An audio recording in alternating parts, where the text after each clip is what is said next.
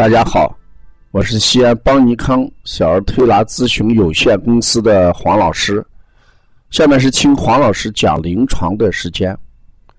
今天我讲的临床案例是侧方形腺样体肥大的推拿。本周周一，我接了一个小孩他是侧放性的腺样体肥大，从做的 X 光片来看。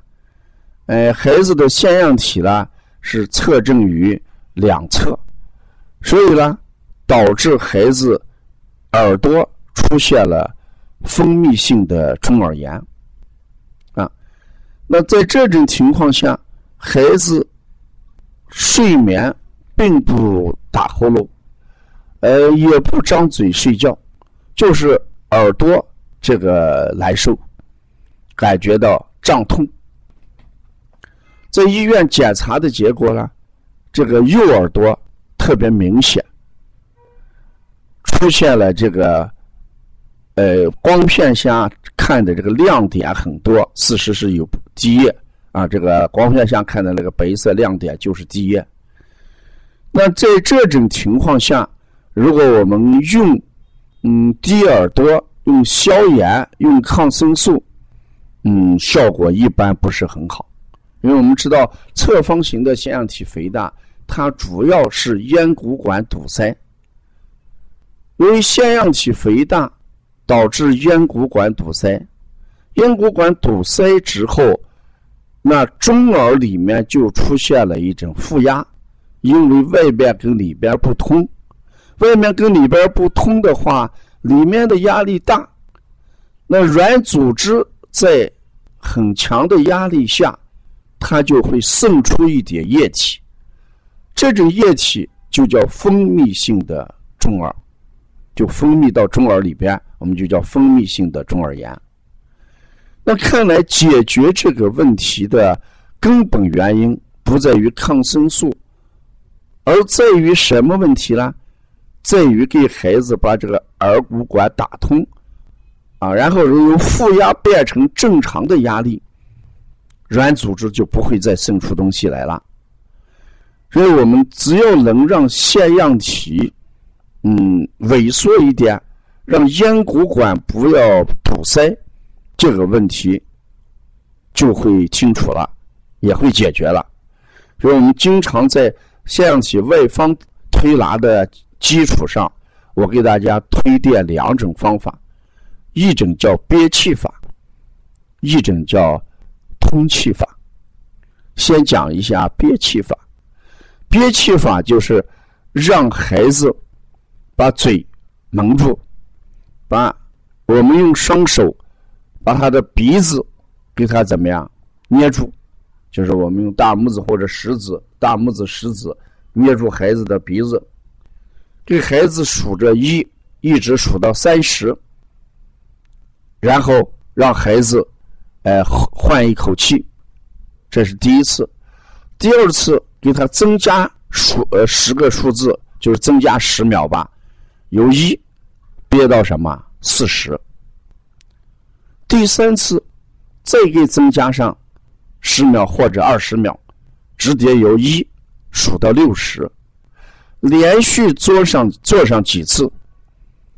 因为孩子在憋气的时候。鼻子跟嘴巴没有办法出气，那只能靠耳朵出气了。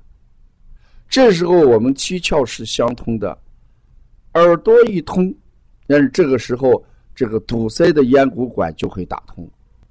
这是一个缓解和治疗腺样体肥大，就侧方形腺样体肥大，这个叫憋气法。再讲一下通气法，通气法呢？就是用我们的掌心，嗯，两个手的掌心捂住孩子的耳朵，然后一捂一松，一捂一松。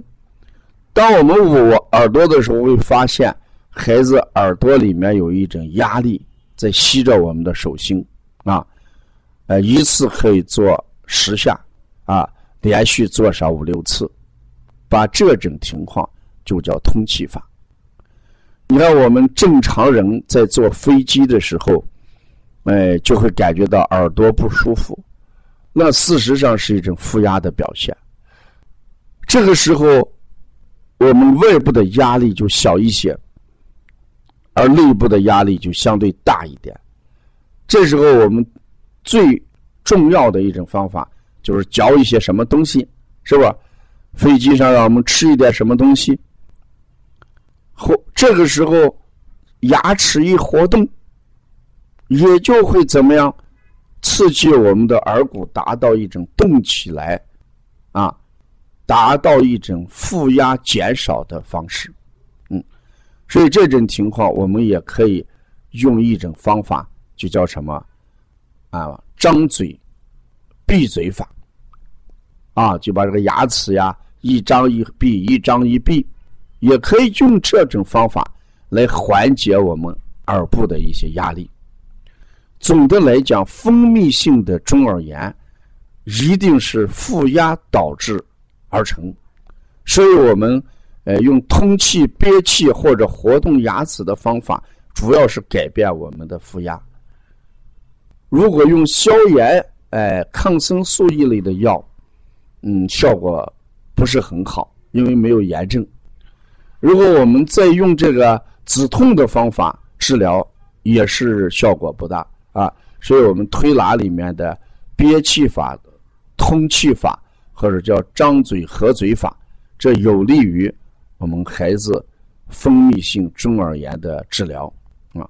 在这里面，我们也要提醒家长啊，当这个孩子耳朵出现不舒服的时候，一定要去医院检查一下，不要盲目的到外面去买一些药或者买一些滴耳液。因为这个中耳不及时控制，就会到内耳去。我们说人的耳朵分一个中耳、内耳跟外耳。如果中耳出了问题，我们没有及时呃准确的去判断跟治疗，就会导致什么？内耳出了问题。内耳出问题，那就影响到视力的问题，呃，听力的问题了。